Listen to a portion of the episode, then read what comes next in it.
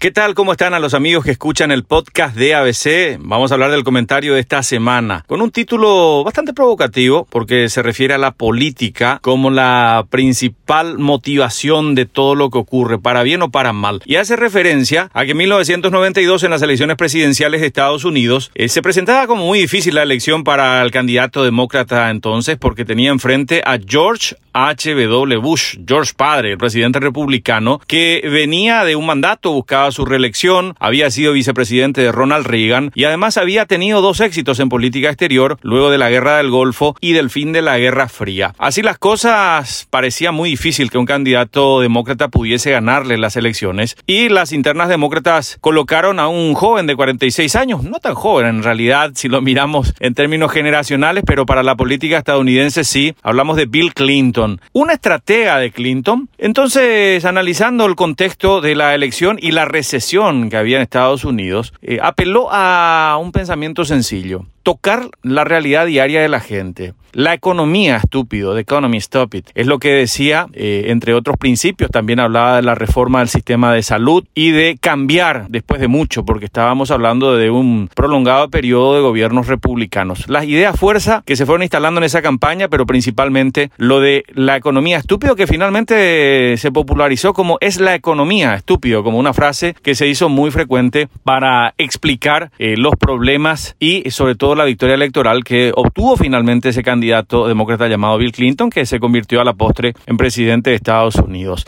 Estaba pensando en eso cuando el viernes por la tarde nos encontramos con un caos en el tránsito sobre la avenida Choferes del Chaco porque los semáforos directamente dejaron de funcionar. Tuvimos que estar ahí horas varados Pensando en el motivo del por qué tenemos que soportar un sistema de tránsito pésimo, y no me refiero solamente al transporte público, sino al sistema de tránsito en general. El transporte público como una de las patas importantes, pero además calles angostas, falta de respeto a las reglas de tránsito, falta de educación vial, una serie de elementos que hacen del sistema de tránsito indudablemente un problema grande, no solamente en el área metropolitana, se puede ver en ciudades como Ciudad del Este, por ejemplo, el, toda la zona eh, urbana del Alto Paraná, con Franco, eh, allí integrando también con Hernandarias. Los problemas que hay en el tránsito, directamente producto de qué? de la política, de la falta de una política para el tránsito. Y el tránsito incide en todo, incide en el humor social, incide en la economía de cada uno, incide en la sensación de seguridad o inseguridad que uno pueda tener, en la manera en la que uno trata a los demás,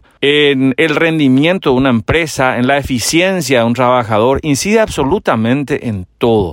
No puede ser que no tengamos a estas alturas un tren de cercanías decente entre Asunción e Ibacaraí. Eh, nos perdimos en eh, varias consultorías que demandaron mucho dinero público y funcionarios que no tienen funciones hoy dentro de el que fue en su momento uno de los primeros ferrocarriles de Sudamérica, eh, como siempre lo solemos mencionar. O ni hablar del Metrobús un carril nada más entre San Lorenzo y José de Ayala no somos capaces de, hacer eh, para apuntar entonces con esto a sencillamente la razón de todos nuestros problemas, la política. Así como es la solución, también se convierte en problema cuando no se hace política, sino que se hace politiquería. Y decíamos que es importante tenerlo en cuenta porque hay muchos candidatos que ahora nos están pidiendo los votos para el próximo 10 de octubre. Buen elemento de análisis. Si consideramos lo que hicieron o dejaron de hacer o lo que proponen sobre el tránsito, que es un tema nuestro de todos los días. Hasta la próxima semana.